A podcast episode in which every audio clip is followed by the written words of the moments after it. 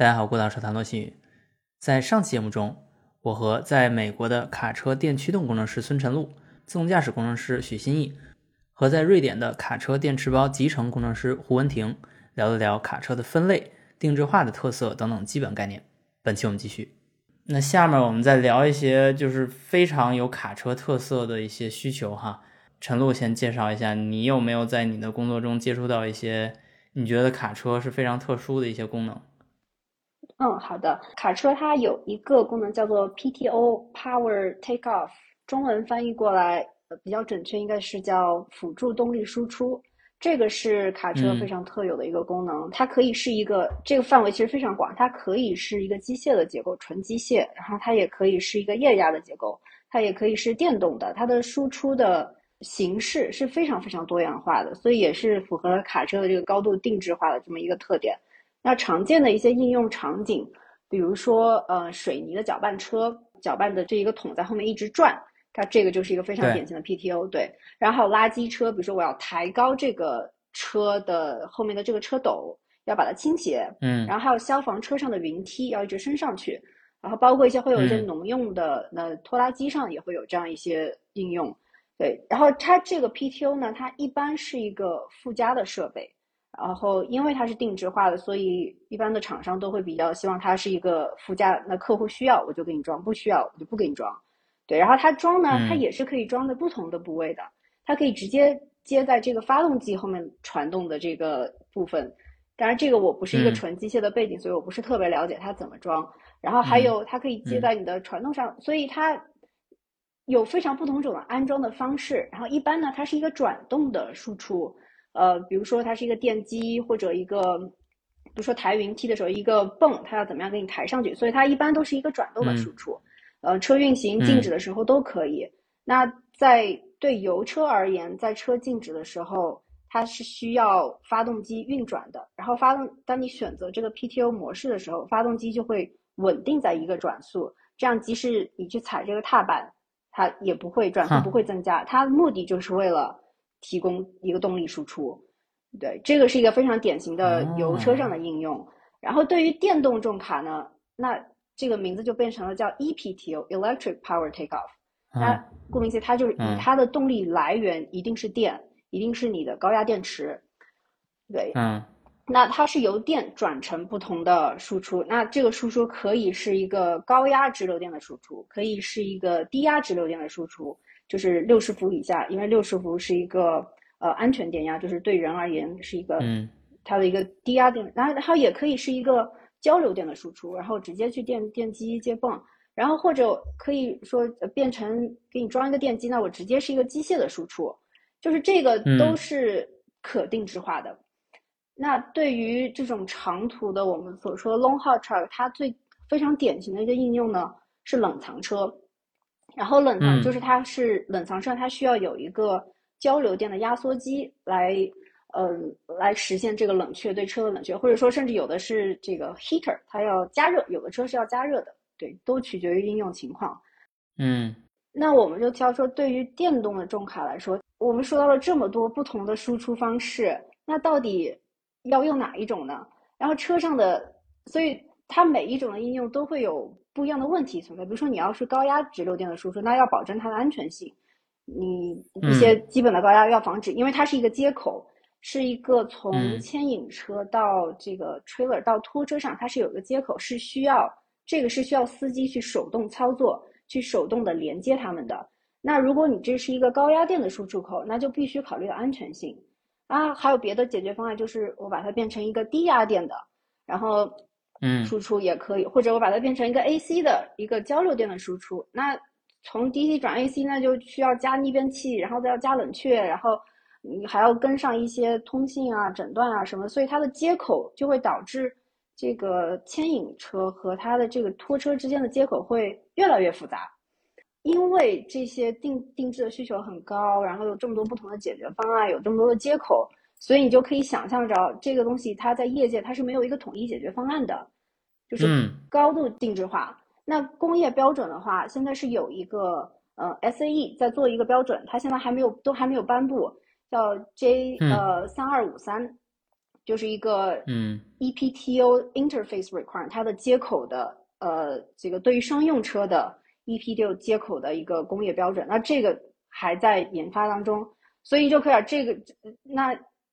那就表示说市面上并没有一个非常目前还没有一个非常好的解决方案。对，所以嗯嗯，这个也是我觉得在电动重卡上将来会呃，我觉得会可能接后接下来几年会有一些。会会看到一些研发吧，会看到一些可能产品慢慢的出现在市场上。对，OK，我明白，就是说这么多年，虽然说我们概念上对于商用车这个领域它的进步的速度是慢的，通常我们有这么一个基本概念哈，就是它比乘用车的更新速度也慢，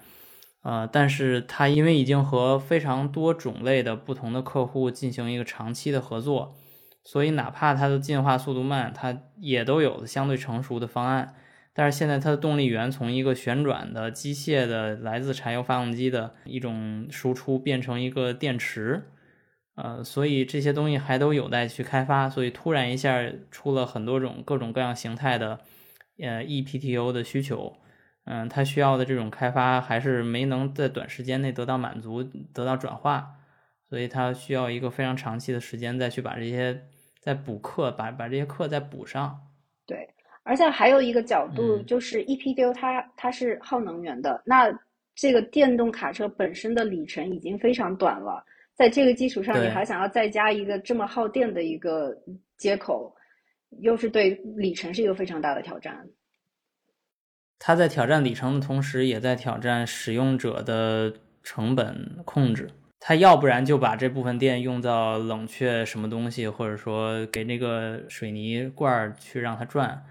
要不然他就把更多的能量用在里程上，他就能开更远的距离。反正他必须要去思考这种之间的权衡和牺牲。对他可能这个司机就不能开空调了，因为这个要得省点电。是是是，非常非常关键的一个问题啊！电量低于百分之三十就得怂。嗯。对啊，就不能太极限了嘛。对，然后还有一个卡车和乘用车不太一样的是它的刹车系统。那这个油和电，嗯，的刹车系统也是很不一样的。那我们先说油车，那这些重卡上它用的都是气动的制动 （air brake）。嗯，然后卡车知道，因为它的是要拖货，所以它卡车的这个重量的变化会非常大。那这个对刹车的影响，刹车的控制其实会有很大的影响。然后包括你加了拖车之后，这个车整个的重量分布会变，然后所以对刹车也也是有一个影响。其实卡车在这个只有卡车头和拖货的这个状态下，它的操控感是非常不一样的。而且一般在设计的时候呢，嗯，会制造商会更偏重于载重的情况下，因为这个是你更常用的一个情况。所以其实只开车头，它的。安全性是没有加拖车的安全性高的，因为它的刹车的一些控制会有些不一样。对，然后嗯，在这个重卡上呢，它的每一个车轮上都是有刹车片的，是可以单独控制的。那呃，控制的时候也会有一些法规的要求。嗯，然后其中有一个我觉得比较有意思的就是，它这个要求你平均的去磨损刹车片这些。呃，因为你想每一个轮都有刹车片，那可能六乘二的这个上面就会有六个刹车片。法规会要求你必须要有一个平衡磨损刹车片的这么一个功能。至于平衡到一个 performance 是什么样，它没有明说。对，那这个一个是为了安全考虑，然后还有一个对于车队车主来说，它还有一个方向就是，呃，因为卡车我们之前说 downtime 时间就是金钱，你不希望这个车因为换刹车片。影响你赚钱，所以你希望它的刹车片是平均磨损的，这样你可以到这个维修厂一下子把所有刹车片都换了，这样比较省时间。对，这个也是一个需求，对，就很很有意思。嗯，然后还有包括这个挂了拖车之后呢，它的这个刹车的，因为整个车身的 dynamics 不一样，之前有讲这个叫第五轮，就如果你看过这个第五轮的话，它其实就是一根，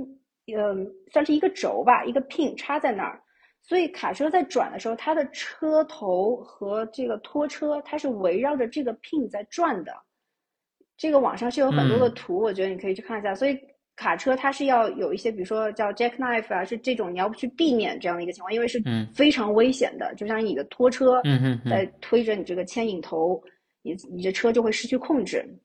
对，就是这个对刹车的控制也会，呃，是也是一个挑战。讲到刹车系统，呃，卡车有一个非常需要小心的一个情况，就是在下坡行驶，因为卡车是一个庞然大物，非常的大，所以下坡的时候是非常危险的。一个是它车重，然后第二个是你你你不希望一直去用这个刹车片，因为会过热，会刹车会失灵，对吧？呃，这个和汽油车是一样。欧洲的法规有一个叫 UNECE 啊，R13，这是一个很普遍的一个法规，很有名的一个法规。对，EC 二十三。对它二十三，它会要求重卡必须有一个东西叫做 Endurance Brake，就是说在不用刹车片的情况下，能够在一定坡度上保持。一定的行驶距离，那这个数据大概是要在下坡坡度为百分之七的这么一个下坡路上，以三十千米每小时的速度行驶六千米，就是你的车必须能保持在这样的一个，呃，有这样一个刹车的结构。那这个 endurance brake，它它有不车上的卡车有卡车上有不同的实现的方式，比如说有 engine brake，柴油车常用的一个 engine brake 或者叫 J brake，然后也可以用一个额外的装置叫做 retarder。去实现，嗯，engine brake 这这个东西我不知道你们有没有听过啊？OK，这里边我找到网上的一些 jake brake 这种呃引擎制动的声音哈，大家可以欣赏一下，这个还挺吵的。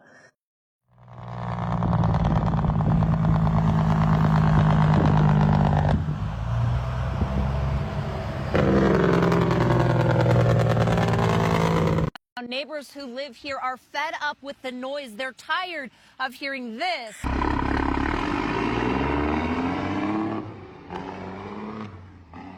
这是一个什么技术呢？呃，大家都知道，就是发动机都有四个冲程，无论是汽油机还是柴油机。咱先说汽油机哈，大家平时开的车都是汽油车嘛。汽油机有四个冲程：吸气、压缩、做功、排气。汽油机呢，它最大的特点呢是有节气门呃，所以呢，你这四个冲程的第一个冲程吸气，如果你松了油门，那这个节气门是关的啊。如果你节气门是关的，吸气冲程其实就是做副功，你就想象一下，你有一个针管子，一头封死了，然后另一头呢你抽它，所以你的动能呢其实就变成热能就耗散了，这就是汽油机的引擎制动。但是柴油机呢是没有节气门的，释放动力呢完全靠压燃，所以这时候首先你肯定是不能喷油了，然后其次呢，你既然还有这个压缩的过程，那这是康明斯当时做的一个发明哈。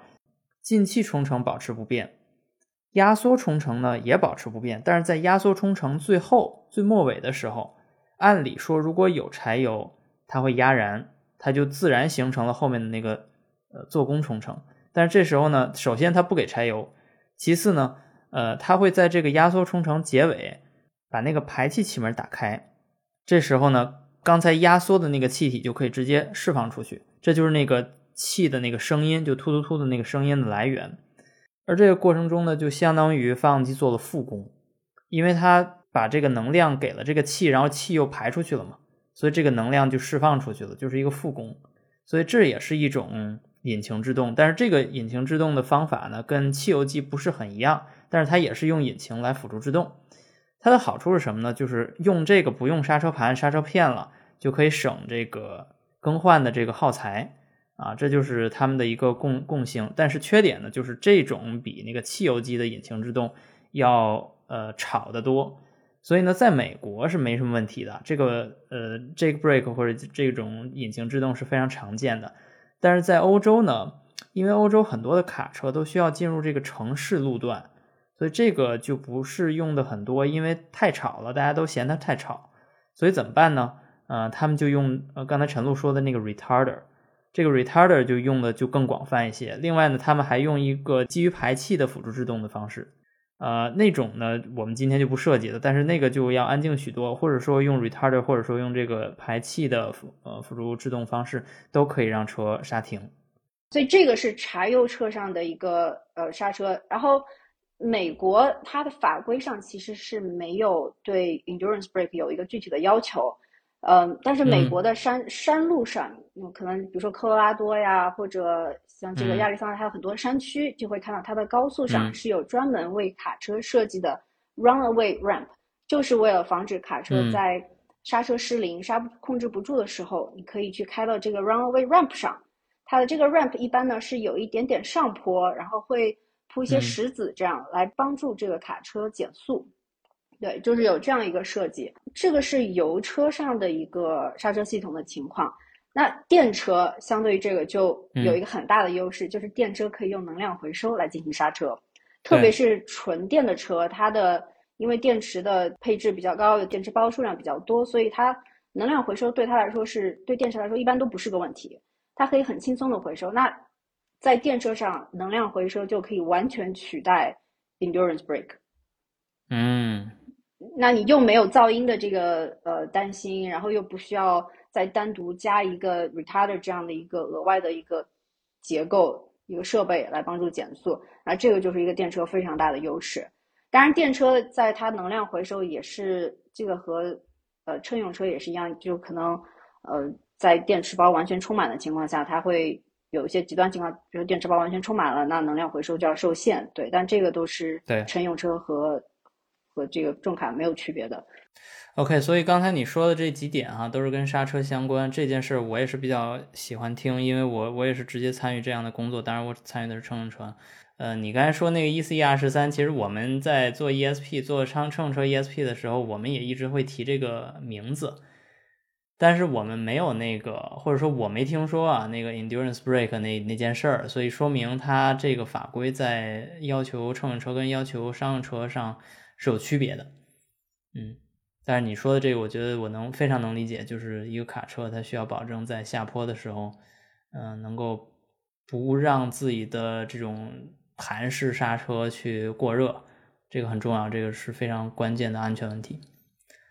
呃，然后就是电动车的回收能量回收的它的优势非常有意思。啊，刚才说到这个刹车这块，电动车其实是有优势的哈。但是我就想到了另一个，嗯，刚才说过的一个问题啊，就是高度定制化的卡车。呃，高度定制化的卡车，如果我们去看前面的那个图片的话，其实它的驱动轴可以是不一样的，嗯、然后它后面有可能会转向，也有可能不能转向，嗯、然后它因为它要拖的东西，可能它的拖车的形态不一样，所以它的，嗯、这个前面这个拖车的造型，这个 tractor 的造型可能也会不太一样，长一点、短一点的。所以这件事儿在一个油车这个柴油动力的呃架构上，应该是可实现的，或者说相对容易实现的。因为你把这个轮儿布置的长一点、短一点儿，这个事儿其实是只是那个车架的结构问题啊，它不存在对于一个动力系统进行一个大幅度改变的问题。但是因为电动化对这种大型拖头，它的结构是有提出了新的要求。也就是说，它可能发动机那块儿不会放太大的东西，但是它电池它必须要找地儿放啊。那电池你又不能说放在一个你拖的那个车的拖车里面，对吧？你不可能放在那儿去嘛，所以你肯定要呃放在那个轮子跟轮子之间的那块空的那块地方，就是可能之前就放一些油箱的地方，也就放那样的地方。原来相对空一些的地方，现在要放大电池了。但是这件事儿就有可能会对它的定制化带来一些影响。要不文婷，你给我们介绍一下这些问题？这个图会放上去吗？啊，会放上去。我们现在看到的这个图哈，大家可以翻到那个 show notes 里面，就是一个奔驰的卡车叫 e-actros。这个车在前面那个轮儿跟后面那两个轮儿之间有几个电池模组。对，现在主流的几个大的卡车 OEM，他们的主流的电池的摆放位置也都是在这个位置，然后在在前后轮中间的这一块儿，通常都是之前放油箱的位置。呃，如果假如说我们想要要一个短一点的呃轴距的车，如果你只是短呃一百毫米，可是你没有空放最后一块电池了，然后你就少了百分之二十五的电量。啊，它就取整了就没有就没有了，四舍五入了。对你一个包没了就没了，你不是说那整件后面就只是空，只是浪费了空间而已。它不能给你三分之一电池，因为那样的电池不会生产出来的。是的，它四个电池就四个整整个的电池，对嗯，所以这个的这个就导致这个嗯、呃可选性就非常少了。对，嗯，降低了它的可定制性。对的，嗯，这个事儿非常有意思，因为如果你站在一个卡车使用者的角度，他不会考虑说你是怎么研发你的电池模组的，他只会考虑我今天到你的卡车公司来买这个车，你能不能提供我想要的那种最适合的定制的那个形态的车。对。之前油车的时候啊，因为油箱它的储能能力比较好的时候，轴距的 offer 就非常的多，就是我们能够提供的轴距的选项非常的多，几乎每五十毫米就可以定制一款不同的。啊，你说每五十厘米还是每五十毫米啊？我想想，好像是五十毫米。真的是五十毫米啊？就五厘米啊？Technically 是可以做到的。这么夸张啊？对。你你如果去看卡车的呃 frame，就是车架的设计，车架上有非常多的洞，哈，然后那个洞就是卡车能够极度定制化的一个根本设计之一吧，我想应该是。然后那个、哦那些洞就相当于你在每一个洞的位置上都可以去去安装。OK，所以你说的可以每个洞的位置都可以安装，安装什么东西呢？安装轴吗？它能调轴距的位置，它可以安装其他的各种各样的部件。那会不会存在我可以在卖出去的车的车上还能调出另一个轴距的规格？那有点太宜家了。其实设计理念其实是那样子的。OK OK，嗯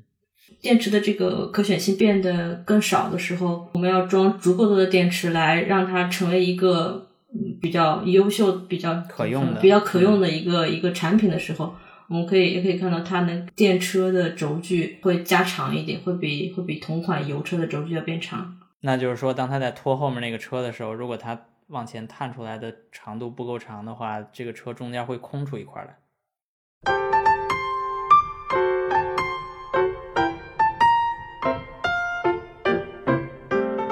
那陈露也给我们介绍一下 Nikola 的方案吧。嗯，因为 Nikola 是只有九块电池，呃，然后它是一个嗯三乘三的排布，那也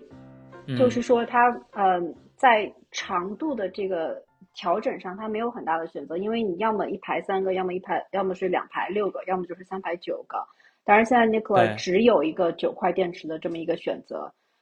对，嗯所以这个是一个比较固定的，并不能调整，根据根据客户要求调整轴距，这个就比较难做到了。对，所以它的形态是唯一的。对，它现在只有这样一款产品。但是好在像你刚才说的，他们也找到了这样的客户和它的使用场景，就是在呃洛杉矶的那个线路在三百英里，是吧？对对嗯对，但是也也是要想到，它九块电池也就是只能达到三百英里的这个里程，所以如果说为了调整轴距，呃，减少到三块或者六块，那里程上就要牺牲很多。那为了增加轴距呢，再加一点电池，那这个车重又会车重和车长都会有非常大的影响。对，所以所以这个怎么样去协调这个刚刚说轴距的要求和电池包的安装，这确实也是一个嗯挺有意思的一个事吧。看以后的这个厂商会不会出现更多不同的解决方案来满足定制化的要求。能不能这么理解？就是现在对于 Nikola 这种专职做电动卡车的公司，这种形态已经是他们能做的非常完美的一个方案了。他们已经没有再多的精力去做其他的了。可以这么理解，对。OK，所以这么说的话，那在电动卡车这个领域，至少在欧美这个市场上，现在还是缺乏更多样的，或者说更适合卡车多样性定制化的这个特征的多样性的产品，还没有到这种程度。因为现在从乘用车角度，在中国电动车市场上，呃，MPV、SUV。轿车甚至 MG 这种公司出的跑车，就是它形态已经很丰富了，就说明大家在多样性这件事上已经，呃，有的放矢的去通过改善这个车电池的布局、什么电机的尺寸都能做到了。当然，它的多样性相对卡车的多样性来说还是更更一致的，但是在卡车这个非常强调多样性的领域里面。我们反而是目前很难看到更多多样性的排列组合出现。是，那挺有意思，说明我们现在在讨论的问题是一个相相对初级阶段的一个问题。心意你怎么看？我觉得还是续航决定一切吧，就是它，你现在的电以现在的技术做的电卡，它跑不远，所以我们很多时候那种长途高速运输的场景接触不到，所以这个场景接触不到，那就是属于等于说当日下班，或者说最多开一天这种场景，你很多定制化的的那种配置，其实你没有必要提供，因为用不了。你在里面放微波炉，假如说你放一个微波炉，它一千瓦，你这个电量突然间掉的飞起，这个车主肯定就不干了。心意，我先确定一下，放微波炉这件事不是你随便想的吧？应该是在柴油卡车中普遍存在的吧？是，呃，长途这么说吧，我跟长途车出去过几次，那种在荒郊野岭的一个 truck stop，它那种地方不一定卖饭，所以你要自己带饭。那你带饭的时候，车里有冰箱，你放在冰箱里，当你要拿出来吃的时候。你总得需要加热，对不对？嗯，那微波炉这个时候就真香了。嘿嘿，如果我们找一个日本同行聊的话，他们会说遍地都是便利店呀。那你卡车能开得进去吗？这是另外一个。好像日本也没有重卡啊，重卡好像很少。对，刚刚欣欣说到微波炉，呃，我也想到一个很有意思的事情，就是因为我们之前讨论到，呃，欧洲法规对对这个司机的保护非常好，然后希望司机能够在车里睡得很舒服，嗯，然后所以我们当时在设计这个 cab 里面的配置的时候，就遇到一个很有意思的问题。就是美国人认为，呃，车里有一个车载冰箱就可以了，因为确实司机他，特别美国人喜欢喝冰的冷饮，呃，他会，这个是一个非常实际的问题，他们是喝不了热水的，对，然后所以它需要一个专门装冷饮的柜子，而且它这个冰箱抽出来的时候，它上面是一个专门的一个口，可以让你从，就是一个易拉罐这么一个尺寸的口，就是为了让你可以从里面拿冷饮出来，对。所以我们在设计这个美国版的车呢，上面是有一个冰箱的。那欧洲人，因为他想要说，呃，因为是一个平台式的一个开发，所以他想说，不，我们要装两个冰箱。我们在不仅要有这个冷饮的，然后我还需要另外一个冰箱，它是可以设定温度的，它可能可以去放一些更冷的，储存一些需要更低温度的东西。所以就因为这个事情，美国团队和欧洲团队。吵了，来来回回吵了几个星期，就是我们到底要装一个冰箱还是装两个冰箱？对，因为像装冰箱也好，微波炉也好，它对车的直接的一个影响就是它的用电量会增加。虽然说它一个冰箱它可能直接影响不是那么大，但你叠加了这些，在呃车的电电气化已经程度这么高，所有的几乎所有的元器件都是电子控制的时候，它本身的。这个耗电量已经很大了，只是维持车的正常运转，它的低压电的这个系统，它的耗电量已经很高的情况下，还要再装冰箱、装微波炉，那这个一个是对它的低压系统的它的这个二十四伏或者呃对二十四伏的这个电池的压力已经非常大了，然后还有就有可能会影响到你的里程了。那到底是要权衡，你是想要让司机住的开车更舒服，还是说？你要保证最大的里程，对，就这也是一个很有意思的事情。原来一个冰箱居然能够引发这么大的工程讨论哈，那也就是说，在柴油时代，这个问题不是问题，是因为它一共也没有多少真正需要电的地方，所以多个一千瓦不是问题，而且它油箱足够大，可以发这个电。对，我觉得主要还是因为油箱足够大，它对于里程没有那么担心。然后包括呃，包括还会有一些呃车，它会要求有出一个像旅馆的模式，因为司机要在里面睡觉，所以你要保证它可以开空调，可以非常舒适。那这些要求它都是耗电的，开空调也是一个非常非常耗电的一个事情。对，所以这个都是跟刚才跟这个舒适程度相关的。那要不要为了提高舒适牺牲一点里程呢？对，那咱们回到刚才说的几个非常关键的诉求哈，如何赚钱、行驶里程、呃按时休息、充电速度、商配重量，这几个都是非常关键的要素。这里边我们当然知道要按时休息，但是我们并没有强调说中午热饭或者说要喝冷饮这些，这里并没有强调这件事。但是这也是问题，而且这是非常非常关键。从这个能源控制或者省能源，或者说行驶里程这件事上，是非常非常关键的问题。因为它多了一个用电器，就多了非常大的能量的呃损失，而它不是乘用车。这个还是这句话，就是商用车不是乘用车，它不是用来消遣娱乐的。就哪怕你是非常长距离的通勤啊，这种使用者，呃，你也就每天开个一百公里单程，也就如此了。但是呢，你不会需要这么多的能量。你卡车拖着一个非常大的货仓，拖车。对，你就需要非常多的能量去贡献在运输这么大的一个上十吨的、上二十吨的这种东西上。那你整个的这个载荷一上来之后，你的每一公里的能耗就已经锱铢必较了，你就不能去考虑更多的这种呃额外的用电器的花费了。所以这件事儿为什么让我决定一定要做这期节目呢？就是因为之前我们对于电动车的所有想象。都基于它有一块大电池，它的想象空间是巨大的。原来不能实现的任务，现在都能实现了。这听上去是非常美好的，这甚至可以直接用作广告词。我能看到非常多的这样的公司都在用类似的广告词，说原来不能实现的功能，我们现在都在电动车上实现了。啊，我们终于站起来了。我们各种各种各样的说法，去让电动车弯道超车，哈，会显得更加有吸引力。但是呢，都是乘用车的故事。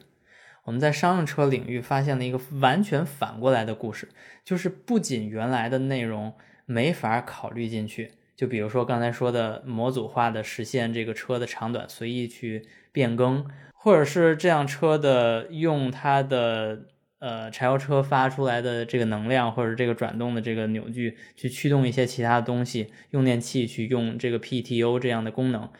呃，这些功能反而在电车之后。呃，变得不容易实现了，因为能源变紧俏了，能源变紧缺了，时间变得更加珍贵了，啊，所以无论是从时间维度，因为它需要很长时间去充电，啊，它变得更加珍贵，或者说它的行驶距离非常的受限了，原来可能是上千公里，现在变成了三百英里，这非常短了，那或者说是呃，它能载的重量也是有限了，所有的这些东西。到了电车时代，都变得非常的受限啊，这就是一个非常大的问题，就是非常大的矛盾。就是如果你突然一下从乘用车变到商用车，嗯，你的工作语境哪怕都是纯电，呃，你会发现你面临的课题反而是变困难了，挑战变多了，而且是。想象空间是变小了，变狭窄了，所以这件事儿我是非常想在这期节目中聊出来，强调一下。当然，并不是说完全给纯电卡车泼冷水了，呃，因为如果说你认为纯电卡车不是未来的话，那其实现在其实各国也在尝试去往这个方向发展。呃，我们之前其实聊过 eFuel，就聊过那个所谓叫电子燃料也好，或者叫这个合成燃料也好。那确实是一个方向，就是在既有的路上能够存在的那些柴油车，让它在嗯没报废之前继续能够以低碳、更低碳的方式去啊运营，这当然是一个非常重要的话题。但是其实超过一个国家在尝试去推进卡车的纯电动化这件事是在切切实实发生的。比如说，我先举一个我身边的例子，就比如说我刚才说的 Arrival。Volta Truck，当然这是最近破产，后来又又被人收购了这样的公司。嗯，还有类似其他的公司，比如说 Re 这种公司，这种相当于 Tier One 或者 Tier 零点五的这样的公司，嗯，他们都在挤破头去美国，因为美国政府会给他们补贴。啊，这件事我不是非常的清楚，他们属于刚才我们说的 Class 几哈，但是他们都在做这件事。也就是说，其实有很多政府在用真金白银去推动。商用车电动化这件事儿，哪怕我们刚才说了很多很多挑战，但是大家真的在推这件事儿。这件事儿让我们想到什么呢？就让我们想到最初的中国确立让纯电车代替油车在乘用车界进行一个替换，进行一个弯道超车这样的做法。那几年不就是补贴驱动嘛，对吧？说白了，不就是很多公司都出来骗补嘛？那这件事其实现在在商用车界正在每一天在发生着。呃，所以我们现在看到的很多挑战，其实曾经我们在零九年、一零年在中国的乘用电动车上也完全看到了，但并不代表有挑战就不可实现哈，只是说现在这是这是一个事实。我可以讲一下美国的这个补贴政策吧。美国它每一个州对电动的商业车会有定一定的补贴政策，每个州的政策是不太一样的。那目前补贴力度最大的，那肯定是加州，因为加州是最注重环保、最注重这个电动化的这么一个州。对，所以加州有一个项目叫做 HVIP，它每一辆纯电车，只要你申请了这个项目，就是要这个 OEM 要制造商自己去申请，只要你能申请到，那每一辆电车在你卖的时候可以直接补贴十二万美金，是一个很很大的一个数额。氢燃料电池的车，十二万美金非常疯狂了，这个数对，可以补补贴到二十四万美金。那是非常大的数字。那如果在这个 HVIP 的这个呃官网上呢，其实去看一下，只有十二款车，十二款 Class Eight 的车现在入选了这个补贴。那我们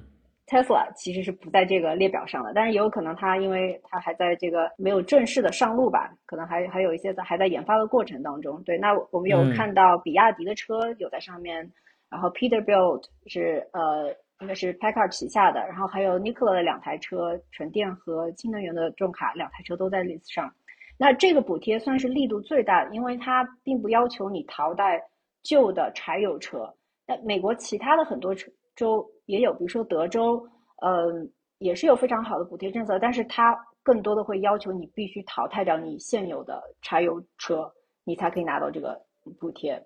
对，所以也可以看到吧，反正这个每个州都有在推行，对。啊那那你刚才说的这种，无论是淘汰柴油车还是不淘汰柴油车，这个补贴是针对买车的这个运营公司的 fleet company 的，对吧？对，就相当于你买车的时候，买家你就是出车价减去补贴的价格，然后政府帮你出这个，比如说十二万或者二十四万。嗯嗯嗯，OK OK。我补充一个数据点啊，一般一辆柴油卡车，就是你配到顶了，差不多是十九到二十万美元左右。所以，哈，那基本上三分之二的车就都给买了。他这个 一一辆补十二万，真的是很猛，很大方。对，但也确实它的造价很高，所以它应该是补贴完，好像补贴完之后，其实要比同等级别柴油车还是稍微贵一点的。就能充分的了解到，如果没有补贴，这个生意是多难做。是的，是的。嗯。OK，这是美国的法案哈，然后欧洲那边其实我不是不想讲，是因为欧洲太零散了，而且每个国家的政策都非常非常不一样，所以我也会把这个呃链接关于这个各国补贴，就是二零二三年的各国买新能源商用车的补贴或者说激励方案，呃，这个 PDF 的 show note 呃放在 show note 里面，呃，但是我们这个节目中因为。太复杂了，而且时长也不太允许，我们就不聊了。OK，所以我们今天其实就简单的从大面上，从卡车的形态上，还有它的基本逻辑上，给大家介绍了一下到底这个行业是怎么玩的哈。它首先很显然跟乘用车是非常不一样的啊，它不是面对这种终端一个一个的买车人的，不是面对一个一个人或者一个一个家庭的，而是面对更多的这种。以买一辆商用车拉活挣钱为生的这种公司的，它需要图利的，需要需要利润的，所以这个行业的形态也是非常不一样的。但是并不是因为这个就免去了定制化或者这种个性化，反而是因为这个，所以它充满了个性化和定制化。每一款产品在不同的应用场景的使用形态是非常不一样的，所以它们的造型。他们的轮子的数量，他们能不能后转，他们有几个承重轴都是非常非常不一样，都可以高度定制化的。嗯，所以呢，这件事儿基于这件事儿，发现现在的电动车，因为它的能量这个储能单元是相对模组化的，相对呃大型模组化的，所以它并没有那么轻松的方式去免掉一定的长度。来保证更多的载重的这个配合，OK，这就是目前的一个现实。然后我们又聊到一些具体的卡车的使用形态，需要怎样的额外的用电器的供电，比如说小到放一个冰箱、一个微波炉，大到你去用这个一个水泥罐车让它去转，或者说这种云梯让它去推上去，这些所有的能量能耗单元对于一个电车来说，又是额外的去消耗它能量的一个来源，所以这些东西，呃，各种各样丰富多彩的使用场景，又让电车的使用的可能性又大打折扣。OK，这就是我们今天聊的非常多的一些具体细节的技术内容哈。我希望大家不觉得我们唠叨，而是相对来说更清楚的了解到这个行业的复杂性和这种电动化带来的挑战。后面如果对这个话题更感兴趣呢，观众可以放在评论区里你们的意见。你们可以嗯跟我说，你们对某个国家的各种形态的车更感兴趣，或者说对于某个呃电动化的应用场景，或者说电动化的方案这些更感兴趣。我觉得都是可以具体再细聊的哈。尤其是我这次跟三位嘉宾聊的很多具体细节，他们工作的细节的时候，发现因为很多公司就是。你会发现卡车的领域的这种寡头化，对于呃乘用车来说是更甚，就是整个世界上也没有几家，所以其实这种平台化开发的形态是更多的。所以他们当他们在哪怕只有欧洲跟美国两个重点市场的时候，他们也能遇到非常多不一样的这种开发的这种需求上的矛盾，或者说区分。所以这件事就非常吸引我。我觉得，如果我们今后花更多的时间在某一块市场的某一个形态的产品去聊的话，会更有意思一些。只不过今天因为这是一个相对来说是孤岛车谈第一次聊商用车，所以我们更愿意把大面上的东西聊得更具体一些。这节目大概就是这样，感谢大家收听本期节目，我是罗新宇，我们下期节目再见。再见，谢谢，再见。好的，谢谢，再见。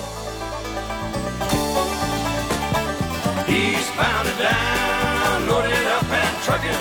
Are we gonna do what they say can't be done? We've got a long way to go and a short time to get there. I'm eastbound, just watch no bandit run. Keep your foot hard on. 哦，我这期节目其实压力挺大的，因为感觉这个话题我都不太不太懂。主要是这个系统需求，这辆车的设计理念它就不一样，所以你如果老以乘用车的观点看卡车，你发现根本看不懂。嗯，是的，是的，对，而且这个话题真的是你只有在这个运输行业，在这个行业内，你才会知道。它不像你乘用车，每一个人其实都可以说出一些东西来，因为你是用户嘛。对，对，就是我为什么知道这么多，就是因为我跟着卡车出去拉了几次货，每次三四天的那种，我是真的睡在了那张床上。跟着卡车去拉货，我也好好奇这个事情。对，我也其实我一直很想去。我建议你还是看看视频就算了，因为路上两件事比较难，几件事比较难弄。吃饭好解决，带冰箱、微波炉解决了。那喝水也好解决，带就行了。拉怎么办？厕所可不是哪儿都有。然后以及洗澡，这是个最大的问题。洗澡的话，只有你就上就你那天说的那些大的卡车 stop 才会有，而且还是要交钱的，三十块钱洗一次。对。三十刀洗一次吗？还是对，三十刀洗一次。如果你加油加超过五百块钱是免费，就是加你得加差不多七十加仑吧，他让你免费洗一次。你你是跟别人出去了，所以你们加了超过了，然后你就去去洗了一次。对，它是超过七十加仑能免费洗一个人，然后我们俩人呢就是一个人免费，然后就是 次数看看谁吧，你先洗，我在后洗，反正。刷公司卡是吗？对，反正刷公司卡，这是得报销。报销洗澡钱，这个是。对，然后别人是有去 camping 有住过那个，有用过他的洗澡间，对。其实其实挺舒服的，挺舒服。但是你得知道在哪，然后呢，你会发现卡车的导航系统里都会把这些东西给你预置了，小车根本不会去到那些地方。卡车的导航系统还有这么神奇的东西呢？就是 Garmin 有一款就是 Tracker Navigation System，你可以去查一下，卖的比普通小车的 GPS 贵一倍。我觉得这东西太必要了，真的是。对，你在普通的什么 Google Map 上，对你搜搜不到。我们当时是找那种就是 camping 要找洗澡间，就是你搜不到的这些信息。对，要凭经验。你想那个路有的那个高度的车都过不去嘛，对吧？它那个导航系统里集成了限高。集成了车宽，它会把一些你过不去的弯儿给你标出来，然后呢，还会告诉你哪能吃饭，哪能洗澡，所以人家卖贵一倍嘛。应该的，应该的。对，Nikola 的车它是是直直接集成在那个车里边的，就是就跟 Tesla 那种很像，它那个导航集成在里面的。对，但是它也是你 driver，其实它每次登录的时候，它会要放，包括你的那个 axle weight 这些信息，它其实都是要手动去填的，你要放，然后导航之前要要填这些信息。对他会计算出哪个哪个桥你过不了，他不能让你过了桥桥塌了，那对那不行对吧？哇，那太重要了，是的，有意思，有意思对，这是挺有意思。然后那种小 tips 吧，一般我比较喜欢 Lovers 那个卡车 stop，能洗澡啊能吃饭，有热食，有微波炉免费用，非常的爱。你说，你说这是不是因为美国没有没有火车运输或者火车运输不强势，所以这些东西都弄得特别复杂？对，火车运输非常的强势。这个运这个数据我查了，但是这没、嗯没查了，百分之八十的美国的货运都是车完成的。对，它这个是另外一个非常有意思的话题，我给你讲，简单讲一下为什么？因为铁路公司修铁路，铁路修在地上是要交税的，按地费交；卡车是要交养路费，但是路不是由卡车公司来修，铁路公司就是又要给，又要自己修铁路，修完了铁路还要给我自己铁路交税，I'm 然后我自己跑。He's your he ain't gonna rest till you're in jail. So you got to dodge him, you got to duck him, you gotta keep that diesel trucking. Just put that hammer down and give it hell. Eastbound and down, it up and truck. Are we gonna do what they say can't be done? We've got a long way to go and a short time to get there. I'm eastbound up, watch old bandit run.